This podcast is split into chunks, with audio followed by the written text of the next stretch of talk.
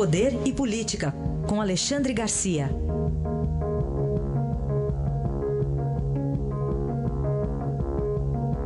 Agora vamos para um melhor momento aqui, a participação do Alexandre Garcia. Bom dia, Alexandre. Bom dia, Rafa. Bom dia, Carolina. Espero que agora essa expressão de melhor momento não seja irônica. Não, não agora não, viu? Agora dia, não. Alexandre. E aí, Alexandre, essa reta final de eleição, vamos começar falando aqui. Essa lei eleitoral, né? Ela acaba é. desestimulando a violência contra candidatos? Eu estava pensando aqui, será que para a próxima eleição não poderiam, já que fazem uma lei eleitoral para cada eleição, né? Para dissuadir o ódio Quer dizer, para mostrar para o sujeito que vai fazer um ataque por ódio que ele só vai prejudicar a sua própria uh, ala partidária, ideológica, né? De, de, botar alguma coisa que diga o seguinte: se algum, algum atentado, alguma agressão tirar um dos candidatos uh, a, a, cargo, a cargo executivo uh, da eleição ou da campanha, que a campanha fica suspensa até que em caso de morte, haja o substituto, né? e até que, em caso de ferimento, o candidato agredido possa voltar à campanha. Né? Fazer uma coisa assim, porque nós temos um prazo aí de outubro até 1 de janeiro em que dá, dá uma certa flexibilidade.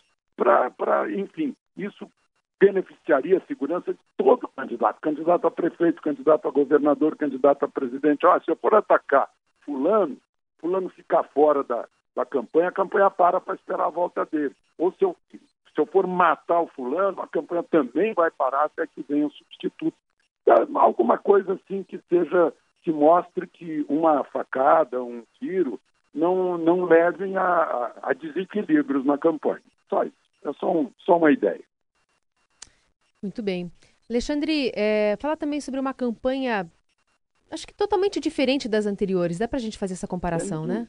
né? sem dúvida. Se a gente olhar essa campanha, a gente vai ver, ah, bom, em primeiro lugar, né, espontaneidade das pessoas que vão para a rua. Né? Havia eh, uma época em que todo mundo era pago, pagava, até era proibido, era ilegal pagar condução, né? pagava o sanduíche, hoje vai espontaneamente. Outra coisa, né, muito importante, que o horário eleitoral, né, os debates, né, eh, ficaram em segundo plano. Ficaram em segundo plano também os, os marqueteiros, né, as figuras carimbadas da política, dirigentes partidários. Né, o dinheiro ficou em segundo plano porque agora uh, a, as empresas não podem mais contribuir. Né? E o surgimento de um, de, um, de, um, novo meio de fazer campanha, que é a rede social, né, que se tornou mais relevante que os meios tradicionais. Então, eu queria fazer esse registro dessa mudança única. A primeira vez que vejo isso numa campanha eleitoral. Né? A gente está percebendo essa mudança.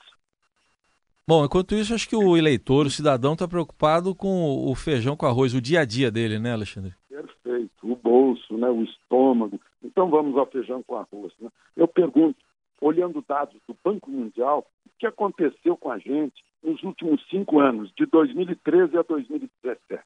A renda per capita mundial, segundo o Banco Mundial, subiu uma média de 10%. A nossa caiu 1,2%. Isso que no ano passado ainda houve uma recuperação. Né? A Índia, que é um país imenso, né?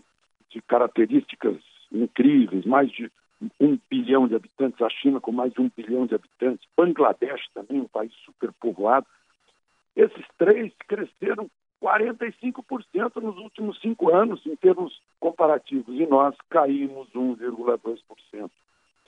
A Itália cresceu 12%, a Rússia, nossa companheira de BRIC, cresceu, de BRICS, cresceu 9%, o Japão cresceu 13% nesse, nesse quinquênio, os Estados Unidos 17%, e nós caímos 1,2%. A China dobrou a renda média dos chineses em 11 anos, a Coreia do Sul em 12 anos.